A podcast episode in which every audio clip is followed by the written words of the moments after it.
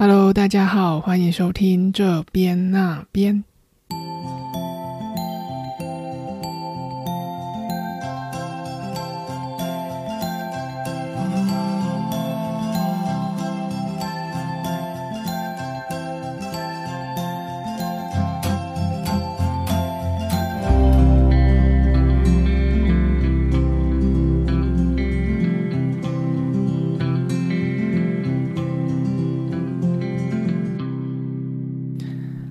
大家最近有去哪边玩吗？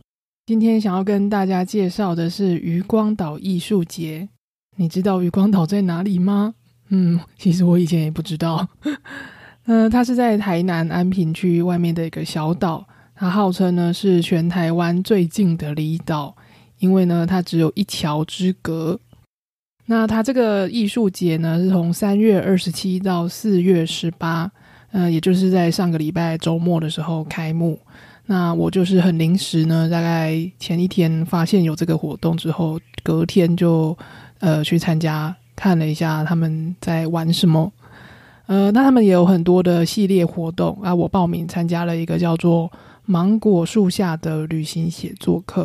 那我今天这一集呢，就想要快速的跟大家介绍一下。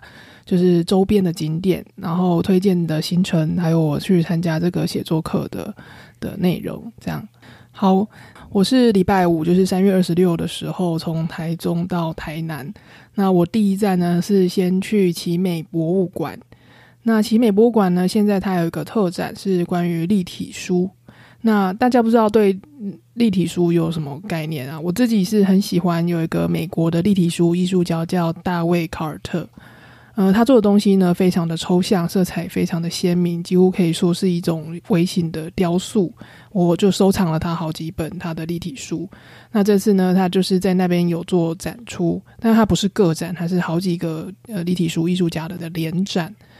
呃，但是呢，就是因为是立体书。所以它本来就是一个比较静态的东西，所以那个展呢本身是蛮静态的，它就是会有一些书的展示在这边，然后或许把它做了一个像呃大型的书，有点像为呃雕塑品这样在那里，然后呢也可以看到部分部分少数的一些草稿，就是它的制作过程，呃，然后也有那个工作坊，就是可以教你做立体卡片这样。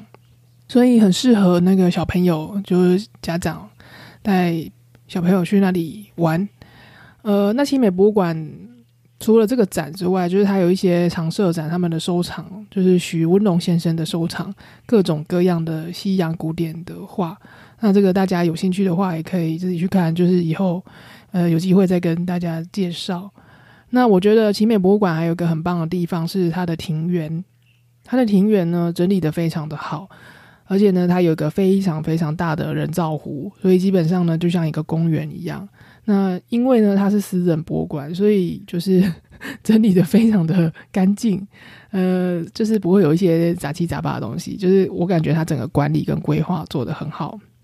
而且呢，在公园里面呢，都会听到古典乐。嗯，因为许文龙先生本来就很喜欢那个西洋古典乐嘛，听说他不是最大的收藏就是很多西洋的古琴、小小提琴嘛，对他就是个爱好者，所以就是他们的公园里面呢，随时就是会有古典乐，然后你就听着古典乐，然后坐在湖边坐一下、躺一下，那个草皮呢，全部都是有修剪过的，非常的整齐。非常的舒服啊！那一天呢，我就是看完展大概四五点，啊，就在里坐一下，嗯，不错，蛮放松的。好，然后呢，呃，奇美博物馆结束之后呢，我就回到台南市区。那我是住在海岸路附近的旅馆。那牛肉汤一定是要吃的嘛？呃，隔天呢，就是我大概早上十点呢，就是吃一个丰盛的早午餐。那台南人的早午餐真的是非常的豪华。好了，是我自己特地去找那一家，他十点半就开始卖，叫阿财点心，就是可以吃套 Q 啊，吃鱼软啊，呃，吃蟹黄啊，就是小点心，还有香肠什么，就是他帮你欧贝菜，然后切小块小块这样，随便点一点，一百七哦。然后呢，接着我就搭那个台湾好行公车九十九号到安平古堡。那安平古堡我可能会再另外做一集，因为这个关于荷兰在台湾的历史呢，非常的有趣，就是必须联动着整个呃印尼跟这个南洋贸易网络一起讲。热然遮城会有另外一逛安平古堡之后呢，就继续呢搭这个九十九号的公车呢到呃四草。这个四草就是隶属于台江国家公园，那里面最有名的就是有四草隧道。号称是台湾的亚马逊，那你就可以搭那个游船小船，在那个亚马逊河里面这样子游览。那如果你要搭这个船的话呢，你就必须在四草大众庙这个站点下车，然后那个庙旁边呢就有售票亭。那它的路线就是游船路线有两条，一条呢是。四朝隧道只有大概半小时的行程，那另外一条呢比较长，是六七十分钟的行程。那两条呢是拆开的，那票价好像都是两百块。反正他们很聪明，就拆开来卖。那我就是搭那个绿色隧道嘛。那你买完票之后呢，你就必须到它旁边的那个候船室等待。那它就是满三十个人呢就开船。于是呢，我就拿着票进去了那个候船室，就发现里面空无一人。哦，因为前一班呢，在两分钟前才刚开，所以又排到下一班的第一个。那我以为会等很久，但其实假日的话还蛮快，大概十五分钟，三十个人就满了，就会开船。好，那我是第一个，我就很兴奋，我想说我一定要抢到那个最好的视野最好、最好拍照的那个位置。于是呢，我就去坐在船头正中间的位置，摇滚区。那殊不知呢，其实我后来发现船头不是最好的位置。各位，如果你想要拍照的话，你应该去坐船尾。为什么呢？因为船头呢，它前面还有大概一点五公尺的安全距离，所以你在那个角度拍，你永远都会拍到那个船头的栏杆很丑。那如果你是坐船尾的话，它就完全没有安全距离，所以你几乎呢可以是呃坐那个小板凳，然后把手呢呃放在那个栏杆上，然后就是很舒适的这样子，有点像是呃半躺在船尾，然后看着前面的人。然后如果你想要拍那个正中间河道的这个角度呢，你就转头回身过去拍就可以了。那其实这个船呢，大概真的只有二十分钟的行程啦，蛮短的。那我觉得它好处是因为它现在已经是隶属于国家公园的等级在管理，所以他们的那个生态解说员是非常专业的。他就会跟你讲说，这个水笔在因为它是老树，所以它的那个树都垂下来，所以才会形成像绿色隧道这样子。那它有的呢是真的垂很低，低到你必须要低头才能让它过。那他也会讲，比如说经过的水鸟，还有小螃蟹是公的，是母的，它们的习性是什么？他们比较把重点呢是放在生态的解说上，嗯，蛮好玩的，可就是短了一点啦，就是只有三十分钟这样。好，anyway，就是这个行程呢，总共大概花了大概两个小时左右吧，包括等船什么的。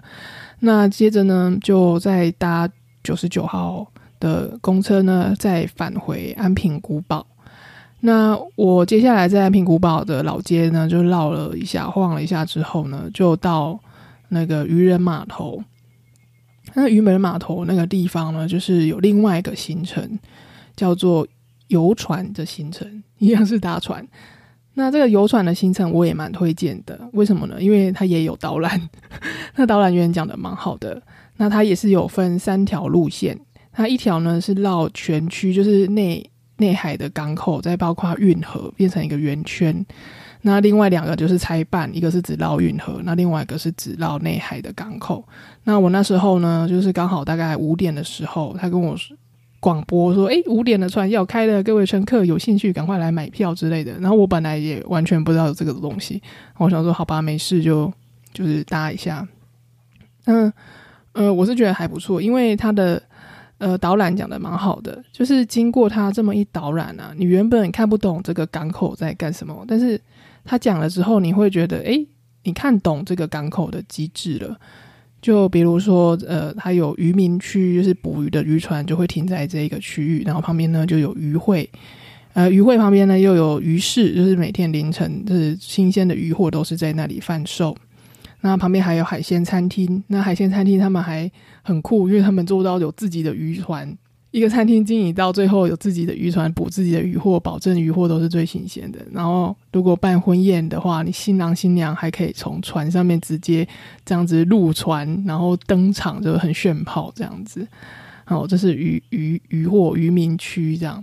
那也有一些是商港，就比如说是呃私人货船啊、游艇啊之类的。那还有一个地方，我觉得印象比较深的是那个，他说有一个全台湾最大的双体帆船。哦，这个双体帆船这种，它是休闲用的，就是大家想象中那种好像很有钱的、很很有有悠闲的，很像在地中海会看到那种很豪华的帆船。它有分单体跟双体。那双体帆船是比较稳固，因为它就是很像有两个脚可以浮在海上嘛。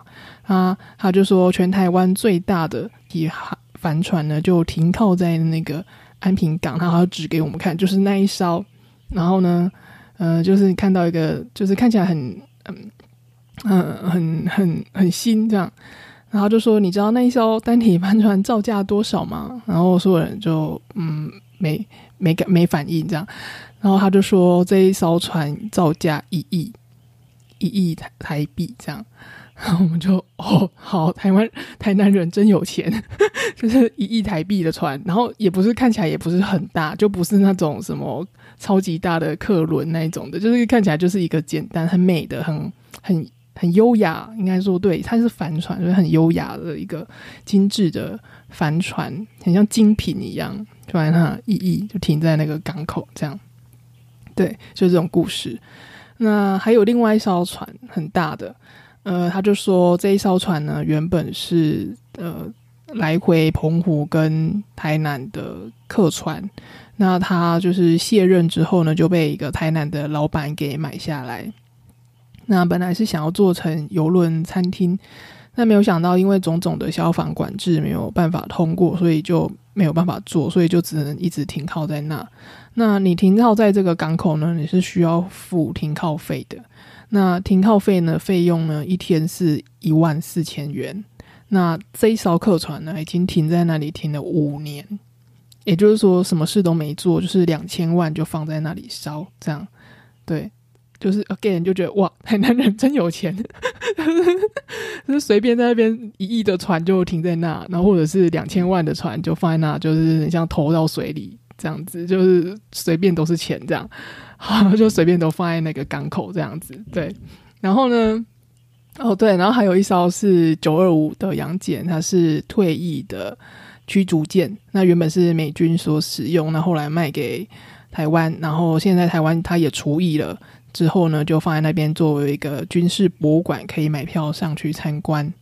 那这艘船很酷，因为它已经七十几岁了，而且呢，它还呃参加过韩战跟越战。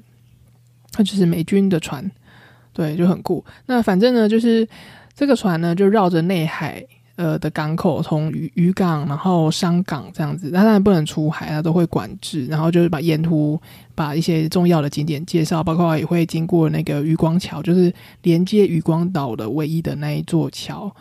然后也有看到呃造船厂，对，台湾的造船业其实蛮厉害的，就是连。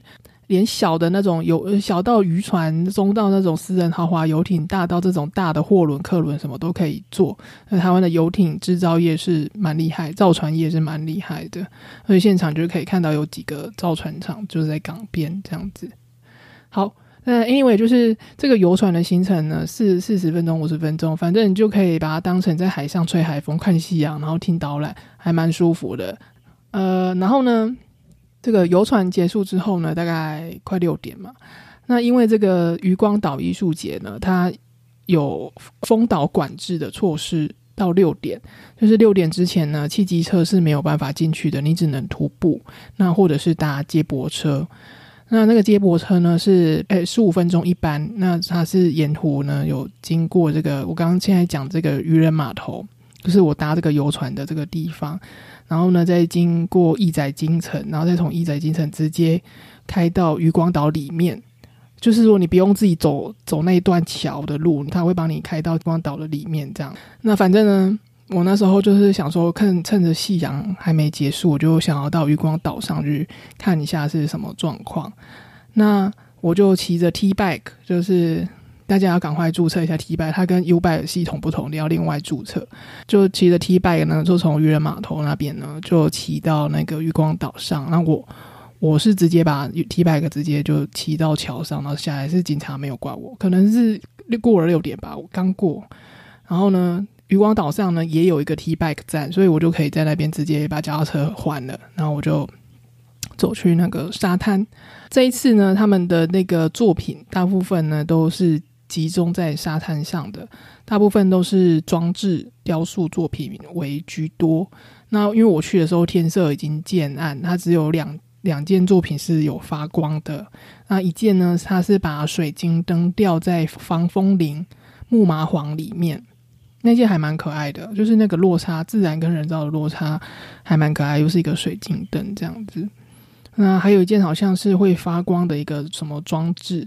那其他呢？就是因为天色暗的话，他也没有打灯，所以就也看不太清楚。那他晚上好像也有关心的活动，就是你必须另外付费参加，但是你现在应该可能都报不到了，因为全部都额满了。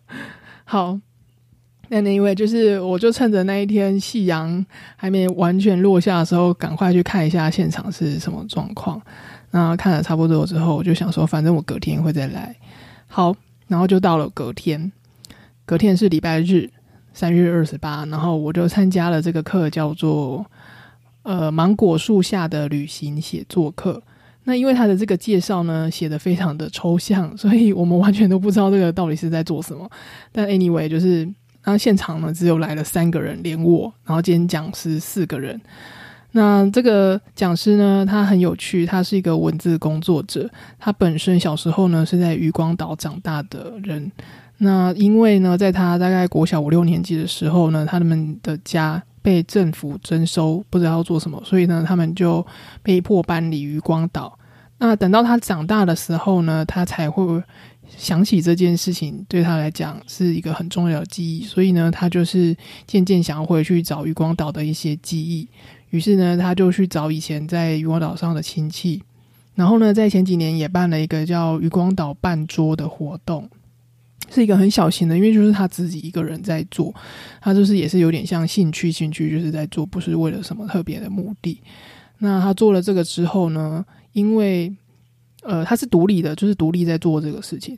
那因为这个艺术节的的这个主办单位注意到他的这个活动，所以就邀请他来开这个课，就是纳入到这个艺术节的系列活动里面，大概是这样。好，那我们集合呢，大概是在十一点半。然后他就说：“嗯，大家应该还没吃饭吧？那我们就去吃饭吧。”于是呢，他就把我们带到巷巷口的一个小杂货店，然后是当地人开的。那里面的阿嬷呢，正好在煮午餐，在炒茄子。然后呢，很酷的是，他竟然是用柴火，诶柴火，然后烧那个灶，就是柴火的炉灶，在那边炒茄子，诶 那我想说，哇，这怎么现在还有人在用这个烧柴火啊？那就是很很日常哎，他就是就是这样在做菜这样，然后我们就说我们要吃泡面，于是呢，阿妈就把茄子盛起来之后，他就帮我们烧了，用柴火烧了一锅的热水，然后我们就在那个杂货店阿妈家的门口点啊，弄了一个小圆桌，然后四个人呢就在那边吃泡面做午餐，然后边聊天这样。呃，就是我们都没有想到会有这个行程。我们想说，不是写作课嘛，也会很认真要写诗，还有朗朗诵之类的。结果没有想到，就是第一个行程是在那里吃柴火泡面这样。但是我觉得蛮开心的，因为人不多，因为只有四个人，所以就是很亲近，可以很快的有互动，而且呢。我觉得很有趣的是，就是因为这个讲师他本来是渔光岛人，所以他跟在地人是比较有连结的。他就会带我们去在地的这个杂货店，他就会跟这个阿妈聊天，然后就说哦，他住在这里四十年啦什么的，就讲一些历史。当然，就是如果你去跟他深聊的话，肯定会有很多历史故事可以挖。但是因为时间关系，我们就是简单的聊一下之后，就进行下一个环节。那这个讲师呢，就把我们带到那个芒果树，就没想到那个芒果树下呢，就是布置的非常的梦幻，简直呢就是婚宴的规格，然后我们都有点傻吓吓到，不是不是傻，也就是呃惊喜，对，就是很梦幻，出乎意料之外的梦幻。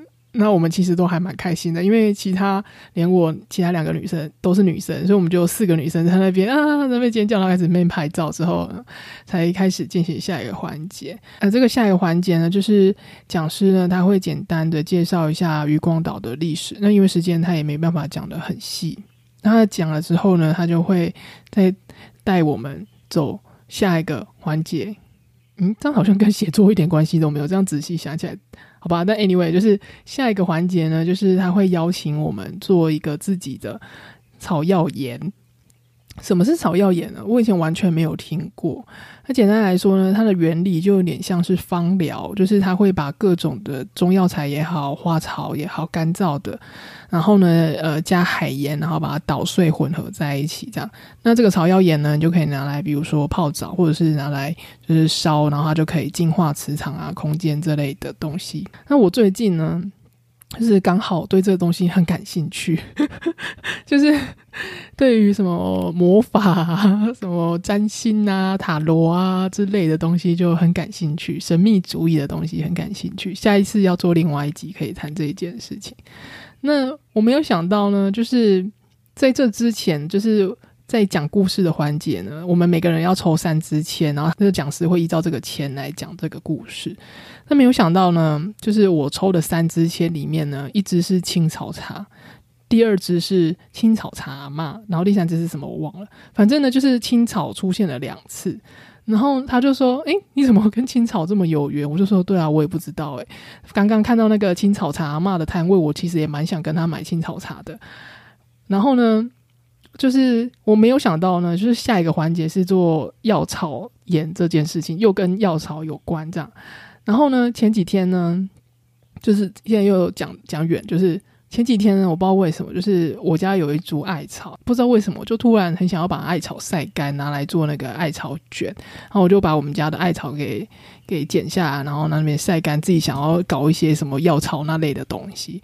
那没有想到，就是因缘机会到了这个。渔光岛艺术节呢，就是还抽到了两支关于青草茶的签，然后又开始在那边做青草盐，那我就觉得哇，这一切也太巧了吧！好，Anyway，讲回来，就是这个流程是这样的，就是会有各种各样的干燥的草药或者是花材这样，然后呢，你就要用直觉下去选，一个人呢只能选最多四种。那呃，这个很有趣的是，我觉得那个。感觉就有点像是你在抽抽塔塔罗牌，就是你不知道为什么，你用你的直觉，你也不知道那个花草是什么，但是你就会说：“哦，我想要这个。”那就表示说呢，你的直觉在告诉你的身体，或是你现在呢需要这个东西。对，那比如说呢，呃，有的人选到薰衣草，那薰衣草除了助眠之外，它可能有其他的含义，这样子。那它比如说你选到桂花，然后桂花的含义就是。呃，你会有很多贵人来帮助你什么的。那有一些是比较净化系的，比如说可以帮助你去除不好的能量啊，磁场的。讲会不会太荒谬、太玄哈？但 anyway，就是 就是这类的功效。艾草也是，也是净化的功效。那我我选到的那一那一种花呢？它的意思是说，你心里想的事情呢，其实你已经准备好了，你可以去做了。但是我心想说，有吗？我不觉得啊。然后，但是这种事情就是很奇怪，就是你的心智好像觉得我还没有准备好，但是你的能量说不定告诉你说，其实你已经准备好，不然你不会直觉的去选这一个东西。对，其实是你的直觉在引导你。对，讲这个会不会太悬了？大家会不会转台呀？我下次想要往这个方向跟大家分享一下这这方面，因为我最近就是在研究这个，很有趣。好，那 anyway 就是做完这个药草盐呢，嗯，我就在跟这个讲师在聊天，他就说，因为他是文字工作者嘛，所以他觉得文字工作者不知道为什么很容易就会走到这种身心疗愈的这个领域，然后他就说他以前就是跟一个老师学过做魔法盐，对，魔法盐你没有听错，然后我以前完全没有听过这东西，但是我呢就非常的感兴趣。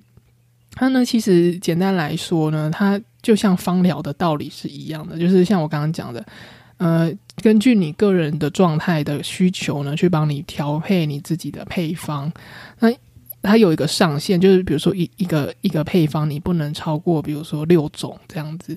那你在制作的这个盐的时候呢，你要有魔法的话，你要有另外灵性的呃磁场的功效的话呢，你就必须要有一个固定既定的仪式条件跟空间，你才能做。你不是像我们就是在随便在芒果树下面自己随便玩这种，这种不能叫魔法盐，这种只能叫药草盐。对，它可能就只是具有一个一般的功效，它不会有那种更神秘的功效。对，然后我就非常的感兴趣，觉得我好需要这个魔法盐哦，然后我就很感兴趣。好，嗯，这一件事我就讲到这。如果以后有其他的后续消息，我再跟大家分享。反正呢。就是魔法盐很有趣。好，那这个课呢，就我们做了魔法盐之后呢，那个讲师会希望我们，呃，为这个魔法盐呢，去呃写一个小单子、小标签，是你想要对自己说的话，或是你呃祈愿的事情。然后呢，默念之后呢，就把放到这个盐里。那这个盐呢，你可以拿回去家里泡澡，或者是。呃，它有个什么既定，就是有一个方式，你可以把它拿来烧。那这个烧的话，就是可以产生一个比较好的能量的流转。好，然后课程呢，大概就在这里告一个段落，就这样。所以呢，从头到尾哪里有写作，根本没有写作啊！我以为会写旅行写作，根本没有啊，结果都在弄那个花花草草的东西啊。但是不知道为什么呢，我跟其他两个那个同学都玩的非常的开心。因为呢，就是那个药草的，他就是有一本书，然后那本书上面就写什么药草女巫的秘方的秘密什么的。哎，我就想说，哇靠，这个这课也太酷了吧！就是怎么当药草女巫这样，就是比写作听起来还要有趣多了。然后总之呢，这堂课根本就没有在写作，都在玩这些花花草草的东西。但是呢，我自己很喜欢。我觉得这种事情真的是很巧，以后可以谈这件事。就是说，为什么我最近就是一直在研究这种药花花草草、药草这些东西？然后呢，很刚好我又抽到了两只青草茶签。然后呢，我也不知道为什么呢，写作课明明就是写作课，为什么搞到最后呢，变成在那边弄药草盐？就是一切都很奇怪。好，那 anyway，以后可以跟大家分享这种巧合的事情还有很多。好，那参加完这个课程之后呢，我就回到沙滩上去继续看那个作品。那这个作品，其他的，嗯嗯嗯，好，就也没有没有什么想讲的。然后呢，旁边防风林呢有呃市集，呃，这个市集呢，我觉得也都还蛮可爱的，呃，有咖啡啊，有小点心啊，有卖一些自己的手工创业的东西，我觉得质感都还不错。他们可能是有挑过。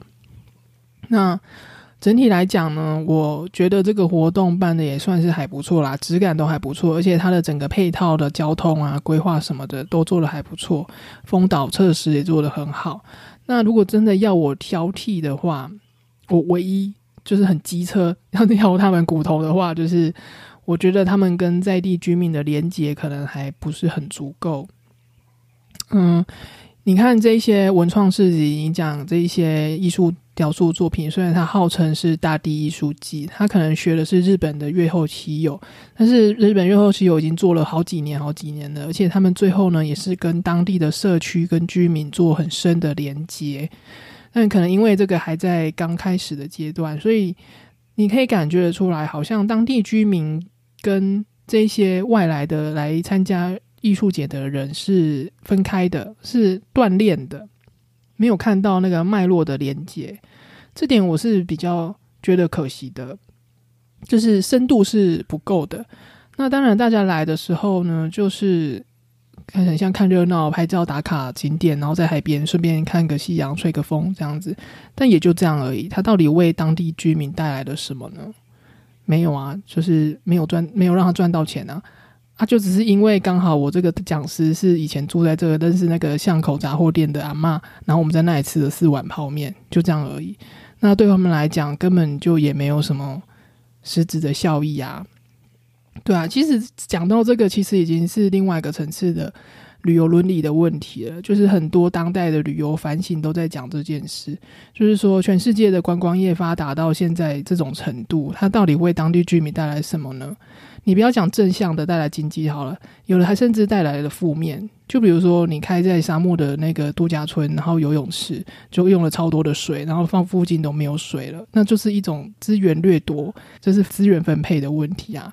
那你在这边就会间接压榨到那这样当地居民的生活品质，各这种这类还有垃圾问题啊、噪音问题啊，这都是啊，所以。很多的反省就会变成是一种观光的剥削，对当地人资源的剥削。对我是讲太远，好了，我要讲的是说，真的，如果要挑这个余光到艺术节的话，我觉得比较可惜的是，好像当地人参与的成分没有那么多。那可能很多原因呐，因为。当地人可能也不是想太多，也都是一些老人家，所以也没有那个动能跟能量去做这件事情。嗯，我有听到讲师有说一个故事，是他说他阿姨就是因为他们那边都是养那个鹅啊，然后他阿姨就是很像日常生活在那边挖鹅啊，在门口家门口这样，然后这样这两天就是非常多的年轻人就是涌入这个小岛，因为这个艺术节，然后就有一个年轻人就是骑脚踏车经过他家，他就问他说。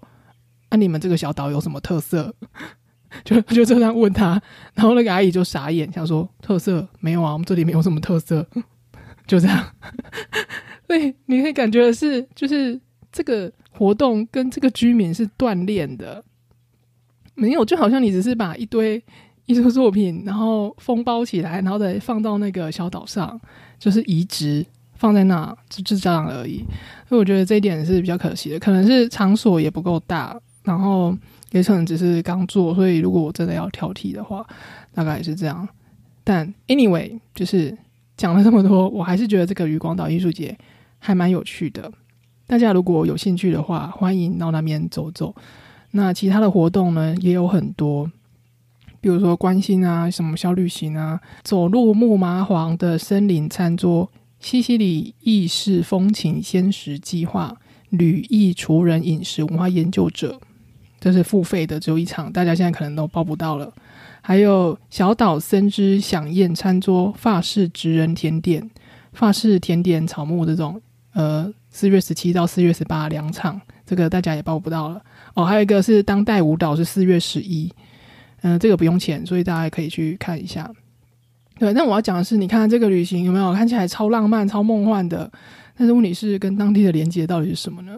只有木麻黄而已啊！一西西里意式餐厅，又不是又不是又不是渔光岛。如果你弄一个柴烧的什么柴烧甜点，或者是茄子什么，我可能觉得哇，超有深度的，跟当当地超有连接的。好啊，我我 我太严苛了。嗯，现在大家年轻人。不 care 这种东西，反正就是好吃好玩，然后很梦幻，好拍照，可以 IG 打卡上传，这样就可以了。然后可以让大家认识渔光岛，这样就 OK 了。